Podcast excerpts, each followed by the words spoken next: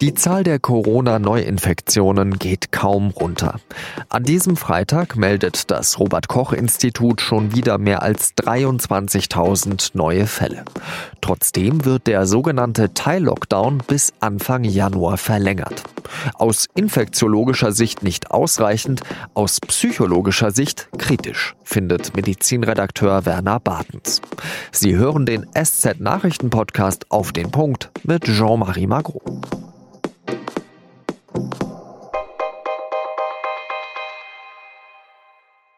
Knapp alle drei Minuten stirbt in Deutschland ein Mensch an oder mit Corona. Vor allem in Alten- und Pflegeheimen grassiert die Krankheit.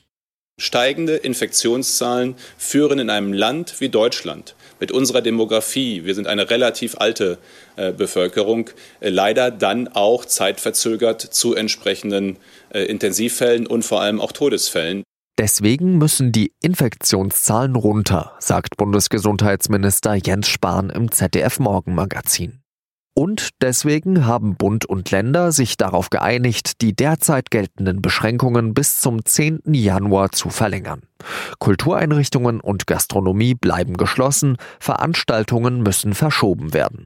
Wir machen das ja nicht, um irgendjemandem äh, die Freude am Leben zu nehmen äh, oder sonst wie einzuschränken, sondern wir machen das, um Menschen zu schützen, aber so richtig begeistert scheinen die Deutschen von der Verlängerung des Lockdowns nicht zu sein.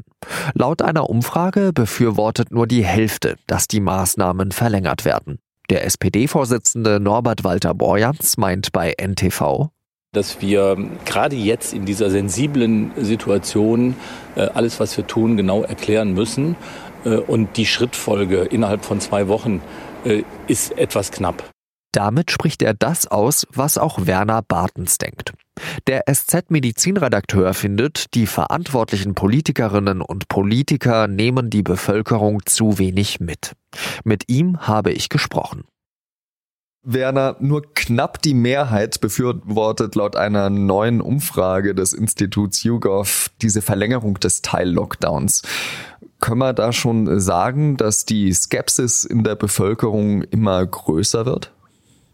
Ja, das sind interessante Zahlen, aber ich glaube, das spiegelt jetzt nicht wider, dass die Menschen plötzlich alle zu Corona-Leugnern oder Querdenker-Anhängern geworden sind, sondern das hat, glaube ich, damit zu tun mit dieser ja ungünstigen Verzögerungs-, Verlängerungstaktik jetzt von diesem Mini-Lockdown, von dem es ja anfangs äh, hieß und da wurde steif und fest behauptet, na ja, der geht nur im November und dann ist vorbei. Das ist eigentlich aus psychologischer Sicht oder für die Motivation der Menschen das ungünstigste, was man machen kann. Bevor wir auf die psychologische Sicht kommen, was hältst du denn eigentlich von diesem Teil-Lockdown? Die Bundesregierung und die Länder sagen ja, zumindest haben wir den Zwischenerfolg, dass die Zahl nicht mehr exponentiell steigt, also die Zahl der Neuinfektionen. Ja, die Neuinfektionen steigen nicht mehr oder allenfalls heißt es dann ja immer Seitwärtsbewegung, aber sie sind auf einem viel zu hohen Niveau. Eigentlich waren die Appelle ja klar und eigentlich wissen die Menschen ja seit, seit Frühjahr, was man machen muss, wenn es heißt, Kontakt zu, zu re reduzieren. Aber ich fürchte, ähm, es haben sich halt viele doch nicht genügend daran gehalten und das ist jetzt nicht, weil die Menschen irgendwie blöd sind oder böse, sondern es ist, glaube ich, auch so eine Art Gewöhnungsmechanismus. Man hatte das Gefühl, na ja, wir können uns doch unter uns treffen, wenn man, das ist bekannt, auch ein bekanntes Phänomen, dass man weiß, wenn man Freunde, Familienangehörige, Bekannte trifft, dass man dann sofort das für weniger riskant hält oder auch das Gefühl hat, von einem selbst würde eine geringere Gefahr ausgehen. Also da sind, sind viele so Selbstbetrugsmechanismen oder wie man es nennen soll am Staat, die dazu führen, dass die Menschen nachlässiger werden. Vielleicht wäre ein kurzer, harter Einschnitt trotzdem hilfreicher gewesen, als jetzt dieses Verzögern, Verlängern, wo man eben nicht so richtig richtig was tun kann, wo sich das ganze Land und die Menschen gebremst fühlen, aber es eben trotzdem nur sehr zögerlich zäh vorangeht mit den Erfolgen. Könnte man den denn jetzt noch durchführen oder springen dann sehr viele Menschen von der Stange?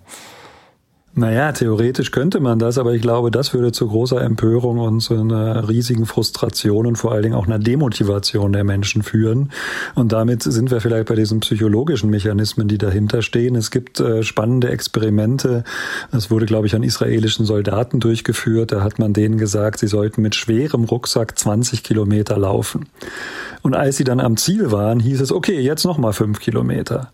Und dann sind etliche von denen auf diesen dann folgenden fünf Kilometern ziemlich bald zusammengebrochen. Es gab eine andere Gruppe, eine Vergleichsgruppe, die genauso fit, genauso alt, genauso kräftig war.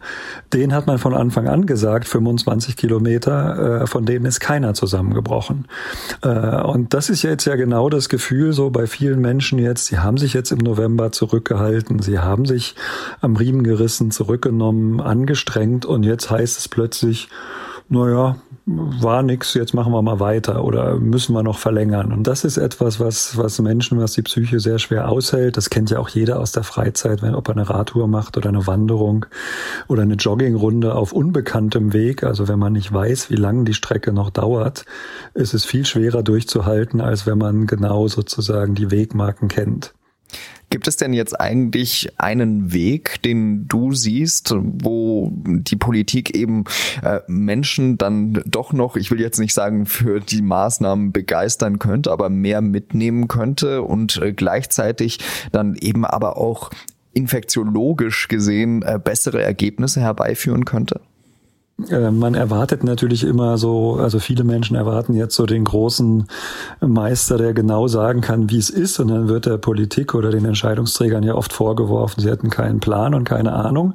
Das ist nicht der Fall. Aber es gibt halt äh, bei dieser äh, solche Nummer so viele Ungewissheiten und äh, Entwicklungen, dass man das auch stark kommunizieren muss, um sich nicht hinterher den Vorwurf gefallen zu lassen, naja, ihr seid ja völlig widersprüchlich und, und äh, springt in euren Einschätzungen hin und her.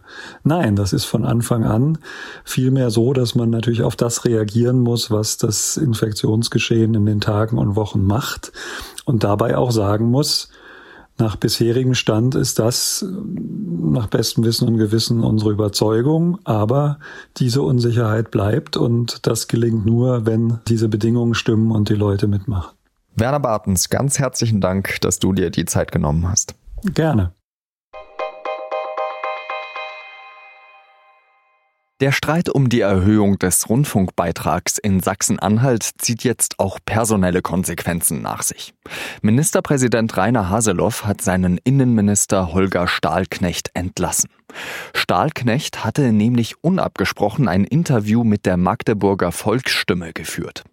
Darin hat der CDU-Politiker den Koalitionsbruch mit Grünen und SPD in Aussicht gestellt. Haseloff sagt, das Vertrauensverhältnis zu seinem Kollegen sei schwer gestört. Er wolle die Koalition stabilisieren und nicht aufkündigen.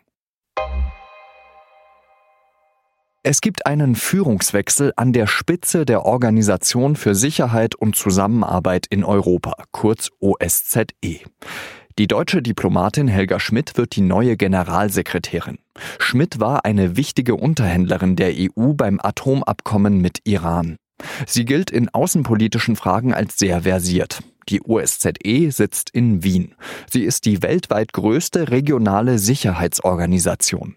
Ihre Aufgabe ist es, sich für Stabilität, Frieden und Demokratie einzusetzen. 57 Staaten aus Europa, Nordamerika und Zentralasien sind Mitglied.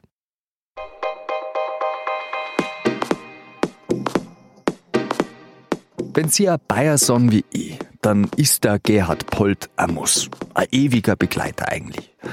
Am Gymnasium haben wir in der Klasse seine Memoiren gelesen. Naja, Memoiren ist jetzt ein wenig übertrieben.